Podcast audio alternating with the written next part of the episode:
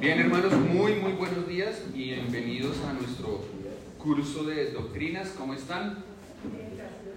Me alegra muchísimo. Como decía entonces nosotros los comprometidos que venimos este domingo, mañana último, último festivo próximo, creo que hasta agosto volvemos a tener. Entonces, bueno, vamos a ver. Y este año que cayeron todos los festivos los sábados o domingos. Ah, no, sí hay otro. Bien, bien, bien.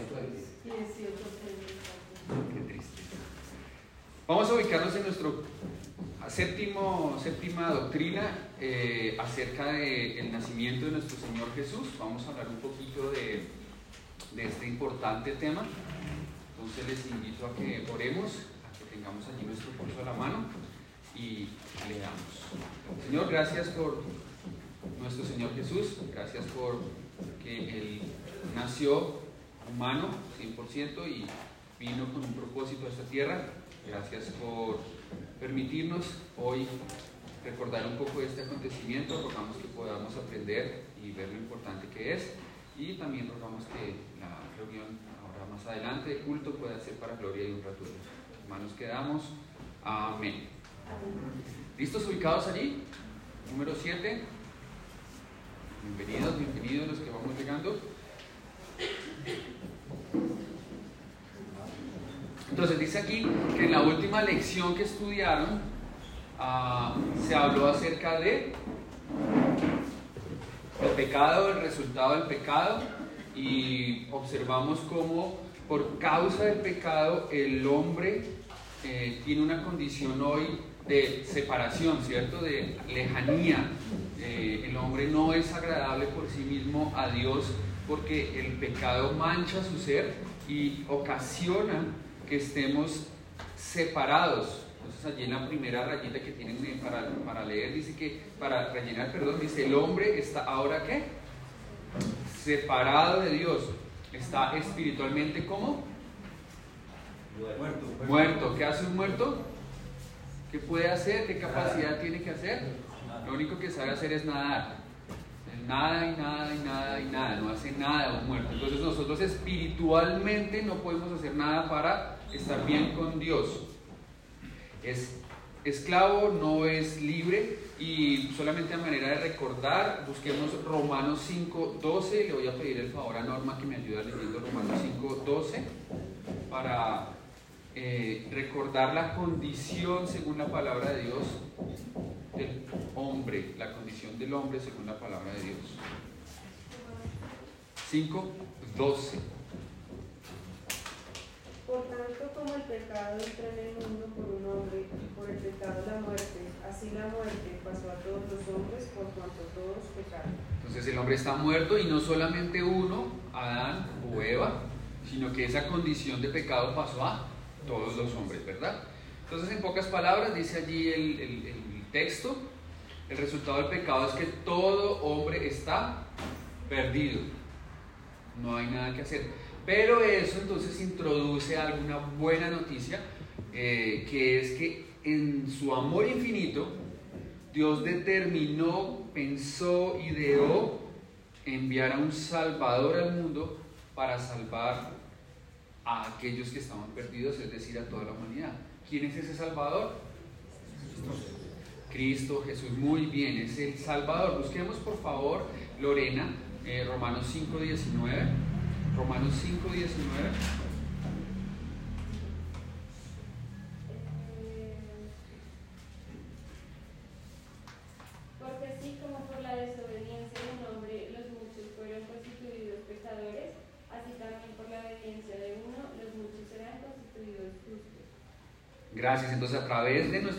Jesucristo, así como Adán y Eva pecaron y fueron destituidos y constituidos injustos, pecadores, muertos espiritualmente, dice aquí Romanos que por la obediencia de un hombre también los muchos serán constituidos justos. ¿Ven? Entonces, cuán importante es ese tema de que Jesús tenía que ser hombre, humano. Hablamos del nacimiento del Señor Jesús, haciendo énfasis en que Él fue un humano 100%. Porque si el Señor Jesús no hubiera sido humano 100%, no podría representar a los humanos y dar salvación a los humanos. Si el Señor hubiera venido, ¿cuál es? Glorioso, en un cuerpo, pues, cuerpo espiritual, con todo su poder, habría podido representarnos para la salvación, para hacer algo por nosotros para salvación. No, porque Dios no pecó, el que pecó fue un hombre. Entonces, ¿quién debía redimir a los hombres? Un hombre. ¿sí? No, no es justo eh, que si fue un hombre que, que eh, pecó y debe ser redimido, castiguemos a un ángel, por decir algo. Porque el ángel, ¿yo qué culpa tengo? O sea, yo no hice nada, yo, ¿por qué? Él no podría. Por eso los sacrificios de los animales del Antiguo Testamento dice que cubrían el pecado, pero no lo perdonaban. ¿Sí? No podían borrarlo, no podían quitarlo. Ellos llamaban del bulto representando a, a, a la persona que lo estaba ofreciendo, pero el animalito como no tenía nada que ver y no tenía nada que ver con los humanos, pues simplemente moría y esa sangre cubría nuestro pecado, bueno, el de los que lo representaban, pero no podía perdonarlo, se necesitaba que fuera un hombre. Y por eso hablamos del nacimiento. Y vamos a ver tres cosas, hoy vamos a ver solo una de esas tres, en ocho días las otras dos, que tienen que ver con el nacimiento. La primera, dice sus hojitas, se llama Las profecías sobre Jesús, el literal A. El literal B dice los nombres de Jesús y el literal C, las naturalezas de Jesús. Entonces pensemos un poquito sobre las profecías. ¿Qué es una profecía? ¿Quién me explica en palabras fáciles qué es una profecía?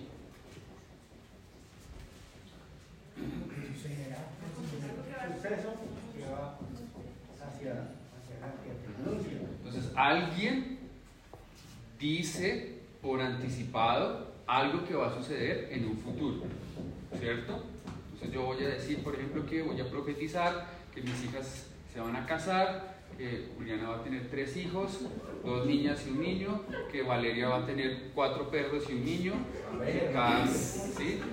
Y, y, eso, si acaso el niño, porque le gustan más los perros que el niño. Y entonces vamos a ver, y eso va a suceder, si quiero ser más exacto, entonces en el 2026 y en el 2028. Y si quiero más ser más exacto, entonces diría que eh, van, a ser, van a nacer dos en Bogotá y uno en Cali. Y aquí van a, a tres proyectos que van a ser eh, comprados en Zipaquirá y uno en Tenjo. Y entonces lo digo, y llega a ser profecía si al final eso llega a cumplirse y si no fue pura carreta. ¿sí? Entonces vemos que sobre el Señor Jesús se dictaminaron profecías, docenas, 48, 100, más de 100 profecías hay en la Biblia acerca eh, de la persona de nuestro Señor Jesucristo. Tengan en cuenta ese número porque vamos a hacer un ejercicio al final. Los que están llenando allí dice, pasaron muchos años antes de que Dios enviara a su Hijo. ¿Vale? Empezaron, la, la Biblia empezó el Señor a tener una buena relación con, pues a tener una relación con los humanos y durante diferentes momentos, durante diferentes épocas, el Señor daba profecías. ¿A través de quiénes se daban las profecías? A través de los profetas. Entonces, el Señor dio profecías a través de humanos que quedaron registradas en la palabra de Dios. Y un buen ejercicio es poder, si les gustan los ejercicios, poder mirar las profecías y ver si se han cumplido o no se han cumplido eh, según lo que Dios dijo. Y a los que les gusta lo llamado apologética, que es la defensa de la fe, van a encontrar en el cumplimiento de las profecías una herramienta muy interesante para demostrar que la Biblia y lo que la Biblia dice es cierto. Porque si la Biblia nos da más de 100 profecías del Señor Jesús y esas profecías, una sola no se ha cumplido, la Biblia estaría siendo falso, falsa, sería mentirosa, no sería verídica, no sería veraz. Pero si hay más de 100 profecías del Señor Jesús y todas se han cumplido, pues ya vemos que no es un libro como cualquier otro, que hay algo especial en él. ¿Vale? Entonces, un buen ejercicio que vayan mirando si las profecías acerca del Señor se han cumplido o no se han cumplido. Hasta allí, ¿cómo vamos? ¿Preguntas? ¿Comentarios? ¿Algo que agregar? Bien. Por medio de los profetas, dice el libro, el curso, Dios hizo cada vez más clara la próxima llegada de ese Salvador. Y entonces vamos a ver un par de profecías. Entonces le voy a pedir el favor a cada uno que lea Génesis 3.15 y sin ver el curso todavía, me digan qué se está profetizando allí. ¿Listo? Génesis 3.15 y algún o alguna valiente que levante la mano y digan, aquí están dando tal profecía acerca del Señor.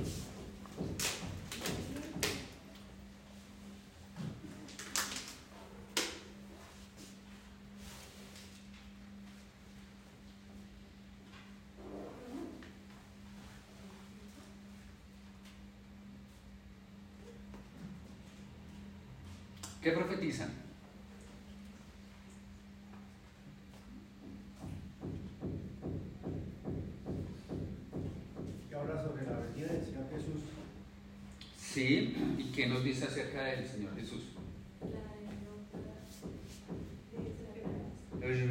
¿Cómo? La derrota de Satanás. Sí, muy bien, muy bien, Marta. Entonces nos están diciendo dos cosas, básicamente, en modo muy general. O sea, con esa sola profecía uno como que podría quedar como, por eso dice que es como la, la madre de las profecías, pero todavía es un poco, eh, en su momento, pues cuando Eva y Adán escucharon eso, quedaron como... Pero ahora, cuando ya ha pasado el cumplimiento de la profecía, están diciendo, uno, que iba a ser humano, porque dice, de tu simiente va a venir un Salvador. ¿Mm? Entonces nos está diciendo, el Salvador va a ser humano. ¿Y que, cuál va a ser la misión de ese Salvador? Destruir el poder de Satanás. ¿Sí? Te va a pisar la cabeza. También, pensándolo un poco más en detalle, nos da un tercer detalle y es eh, que Satanás iba a intentar hacerle daño al Salvador. Por eso hablan de que él va a morderte en el calcañar, pero que él iba a pesar la cabeza. Entonces, si ven qué interesante, en un solo versículo tenemos tres cosas muy importantes acerca del Salvador. ¿Se cumplieron las tres? Nació de María, una humana, ¿cierto? Satanás intentó matarlo mordiéndolo en el calca- calcañar. Dos, cumplida en la cruz. Tres, Satanás muere, es destruido, su poder, su, su- su- su- fin ya está trazado al resucitar el Señor Jesús y vencer la muerte. En una sola profecía cumplida tenemos tres aspectos muy importantes de la obra de nuestro Señor Jesús. ¿Qué va la rayita? Simiente. Muy bien. Génesis 28, 22, 18. ¿Qué dice Génesis 22, 18? ¿Sobre qué nos profetiza?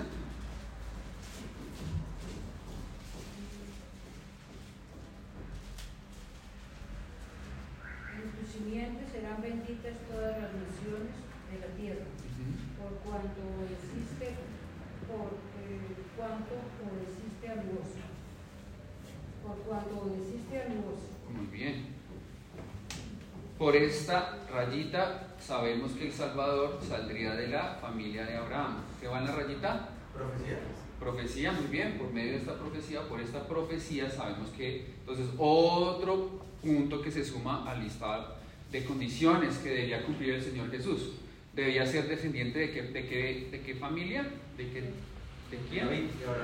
De Abraham, según este versículo. Sí, hermano Víctor tiene razón, pero eso va más adelante. Aquí nos está diciendo que debía ser de Abraham. Entonces, otra condición que se cumple en el Señor Jesús. Génesis 49, 10. No será quitado el cetro de Judá ni el legislador de entre sus pies hasta que venga Silo y él se congregará y él se congregarán los pueblos. Muy a bien. A él se congregarán los pueblos. Sin mirar las hojitas, díganme qué condición se da aquí en cuanto al Señor Jesús, en cuanto al Salvador. Ok, entonces vamos viendo, ¿no? Cómo, cómo el Señor va, desde Génesis hasta aquí, va acortando el espectro, ¿vale? Primero dice que va a ser simiente de la mujer, o sea, va a ser humano, grande, gigante, ¿no? Cualquier humano. Luego, a Abraham le dice va a ser de tu familia. Entonces ya, de entre todas las familias de la tierra, escoge a Abraham. ¿Listo? Y aquí entonces acorta un poco más el espectro, ya no es cualquier humano, ya no es cualquier descendiente de Abraham, sino que va a ser de una tribu específica. ¿Cuál? Judá. Vamos viendo esas condiciones para un ejercicio que queremos, que quiero hacer al final, para entender un poco lo importante de las profecías. Igual vamos muy bien de tiempo, no hay tanto estrés. Entonces, por esta profecía sabemos que el Salvador saldría de la familia de Abraham, el punto número 2, el punto número 3 con Génesis 49, dice que ah, aquí se nos revela que el Salvador prometido vendrá de la tribu de Judá, él es cetro y legislador, ¿no? Entonces también hablan algo importante que nos va a servir un poquito para la prédica más tarde, y es ah, las condiciones que iba a tener el Señor Jesús en cuanto a su mm, posición, digámoslo así, y habla de un cetro y habla de legislador. ¿Eso qué nos hace pensar? ¿En qué nos hace pensar?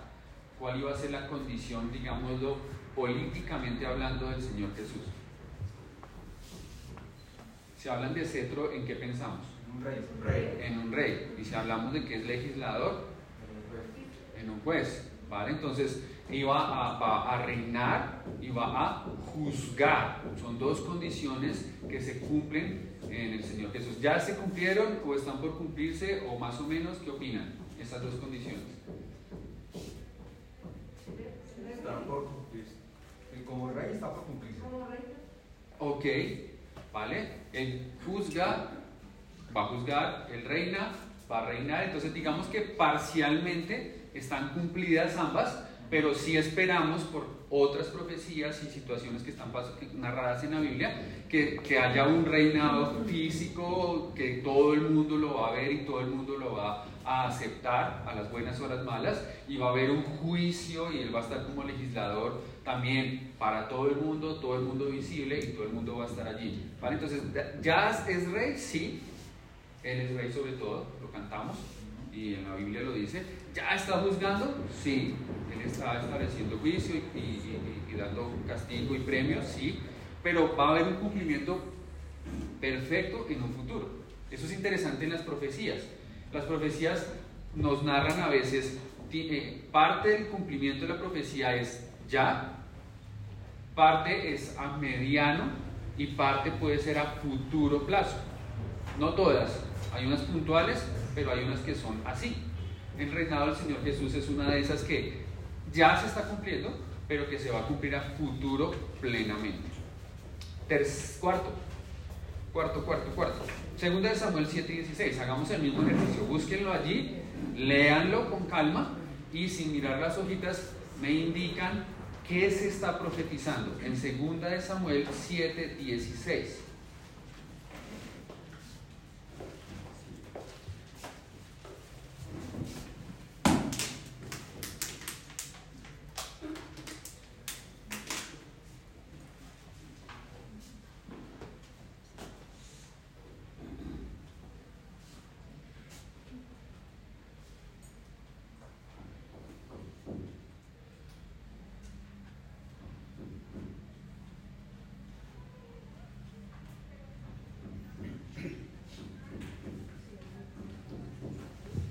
Tu casa y tu reino continuarán para siempre delante de mí, y tu trono estará seguro para siempre. Eso se lo estaban diciendo a quién? Al rey David, ¿vale? ¿Y en quién se cumple realmente esa profecía? Ok, ¿y qué se está profetizando? A través de quién? Se le está diciendo a David que va a tener un reinado eterno y para siempre. ¿A través de quién va a tener ese reinado eh, eterno y para siempre? A través de Jesucristo. a través de Jesús, ¿vale? Entonces si ven cómo en estas pocas profecías hemos ido acortando y puntualizando y conduciendo el cumplimiento de la profecía en una sola persona. Primero, recordemos, la simiente, cualquier humano. Luego nos dan una nación a través de Abraham, ¿vale? Luego nos dan una tribu a través de eh, Judá. Y ahora nos dicen que de esa tribu una persona, David. Tenía que ser descendiente de David para poder ser el Salvador. Qué difícil, ¿no? Que, que se cumpliera todo eso en una persona. Y el Señor Jesús fue descendiente de David. Como. Sí, estamos hablando como hombre. Como hombre fue descendiente de David. Sí. ¿Cómo lo sabemos?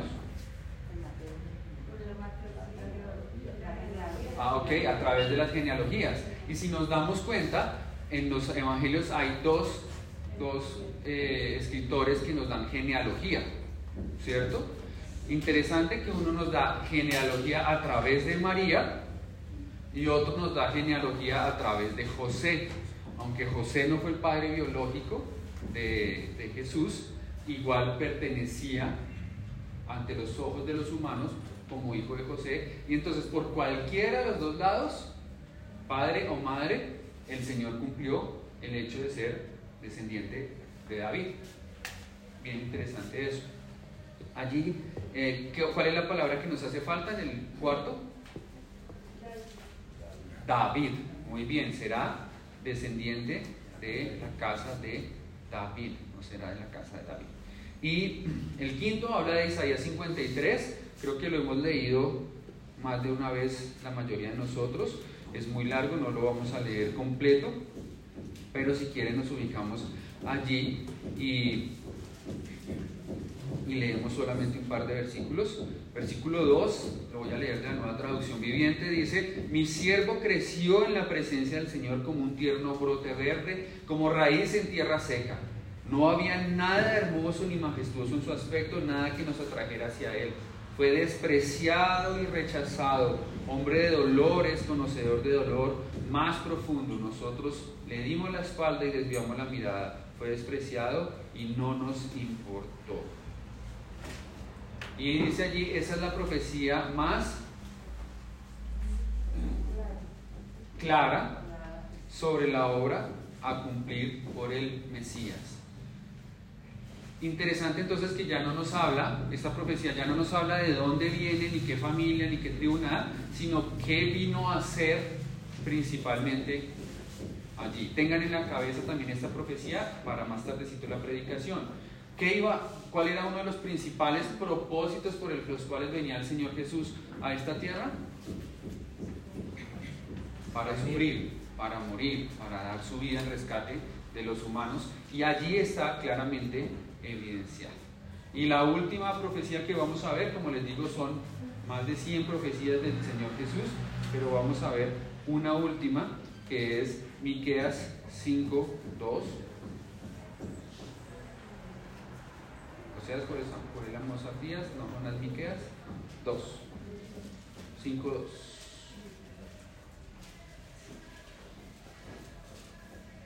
Pero tú, oh Belén Efrata, eres solo una pequeña aldea entre todo el pueblo de Judá.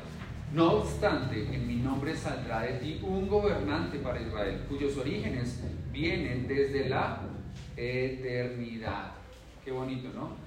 Desde la eternidad viene nuestro Señor Jesús, planteado como Salvador. Y se dice que, ¿qué se dice en esta profecía? ¿Qué se, qué se anuncia que va a pasar? Ok, pensemos que esta y otras profecías fueron, por lo menos esta fue escrita por unos 400 años antes de que el Señor naciera. Cuando les di el ejemplo de las hijas, de los hijos de mis hijas, yo estoy hablando de dos o tres años, entonces yo voy a estar pendiente o a- obligándolas a que las cumplan, ¿no? Entonces, chivo, chivo, chivo con los tres chinos, chivo con los perros, ¿no? Y yo puedo como que ayudar a que, ah, soy profeta, porque se cumplió.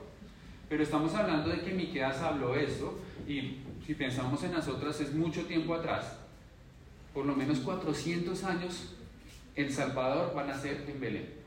Él no pudo ver si se cumplió o no. Así como Moisés no pudo ver si se cumplió o no cuando dio las profecías en Génesis y en, y en, en Génesis. O David eh, en Samuel, cuando se habló. 400 años por lo menos desde la última profecía del Antiguo Testamento hasta el empezar el cumplimiento de las mismas. ¿Y qué y se cumplió? Nació en Belén.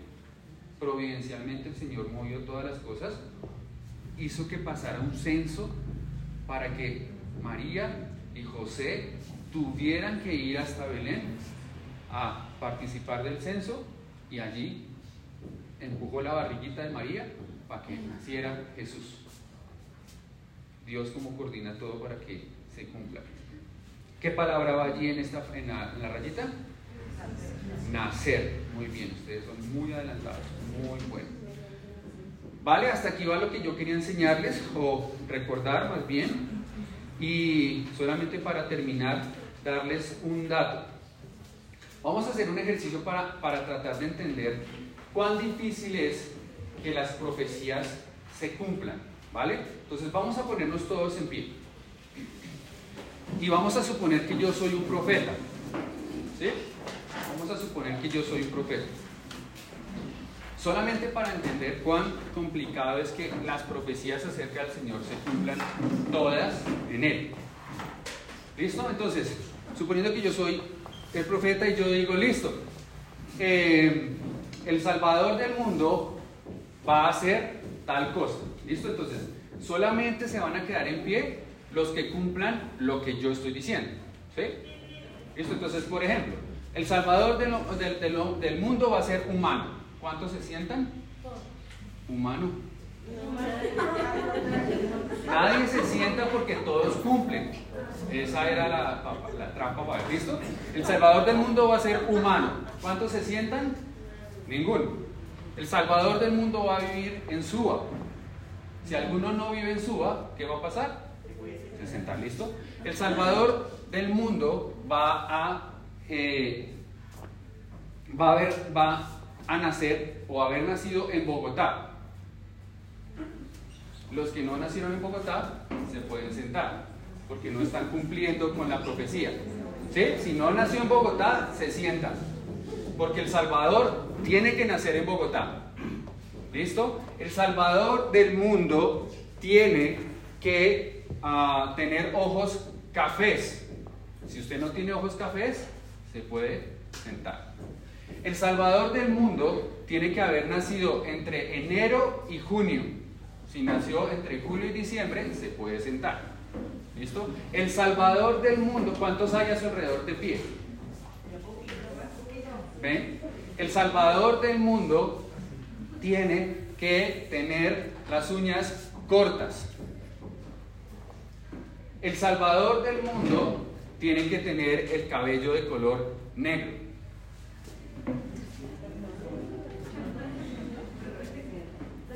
¿Y cuántas cosas he dicho que deben cumplirse?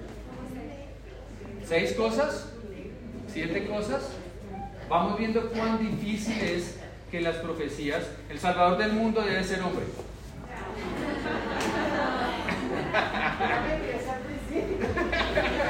No falta el que se tira todo. ¿Vale? Entonces, a los que les gusta la matemática, es un dato que para mí todavía no cabe en la cabeza, pero a los que les gusta la matemática, las posibilidades de que en una sola persona se cumplan solo 48 profecías, solo 48. Las posibilidades, lo vuelvo a decir, las posibilidades de que en una sola persona se cumplan 48 profecías, ¿vamos bien ahí? O sea que uno solo en uno solo se cumplan 48 predicciones, es de un número que se lee de la siguiente manera. 1 en 10 a la 157. ¿A quién le gustan las matemáticas y me entiende qué es eso? ¿Lo captas? Eso quiere decir que póngale un 1. ¿Hacia dónde es que cuenta? ¿Hacia la izquierda? ¿Hacia la derecha? Es que sí vale hacia la derecha. Entonces, a la derecha del S1 ponga 157 ceros. ¿Cuántas personas cumplen eso? ¿Cuántas? El Señor Jesús. Si me hago entender? En Él se cumplieron por lo menos 48 y más profecías. Por eso les decía yo que es muy importante este tema a los que les gusta el tema de la apologética, el hecho de que el Señor Jesús es Dios, de que la palabra es verdad, de que no es coincidencia que Él sea el Salvador. Porque en nosotros no se cumplieron siete profecías, ocho, diez. En Él se cumplieron más de 48 profecías. no solamente fue descendiente de Eva, no solamente fue de la tribu del pueblo de Israel en Abraham, no solamente fue de Judá, no solamente de Israel, no solamente murió en la cruz, no solamente eh, sus huesos no quedaron en el sepulcro, no solamente todas las profecías que ustedes puedan encontrar en la palabra acerca del Salvador, todas se han cumplido y las que no se cumplirán porque ya las otras se han cumplido. Es la regla. Espero que el ejercicio nos haya, ayudado a entender cuán precioso es nuestro Señor y cómo es de importante el tema de las profecías. Él fue humano, vino como humano para salvarnos y veremos más cositas acerca del Señor Jesús en el siguiente domingo para completar esta lección. Padre, gracias porque eres bueno con nosotros, gracias porque nuestro Señor Jesús cumplió, en Él se cumplieron todas las profecías que dejaste en el Antiguo Testamento. Gracias porque Él es nuestro Salvador. En Él podemos confiar, Él nos entiende nos ayuda. Y gracias también porque Él es Dios y por eso resucitó y está a tu diestra. Queremos alabar el nombre de nuestro Señor Jesús en esta mañana y rogamos que así sea durante este tema, este tiempo de la cena y de la eh, predicación. Amén.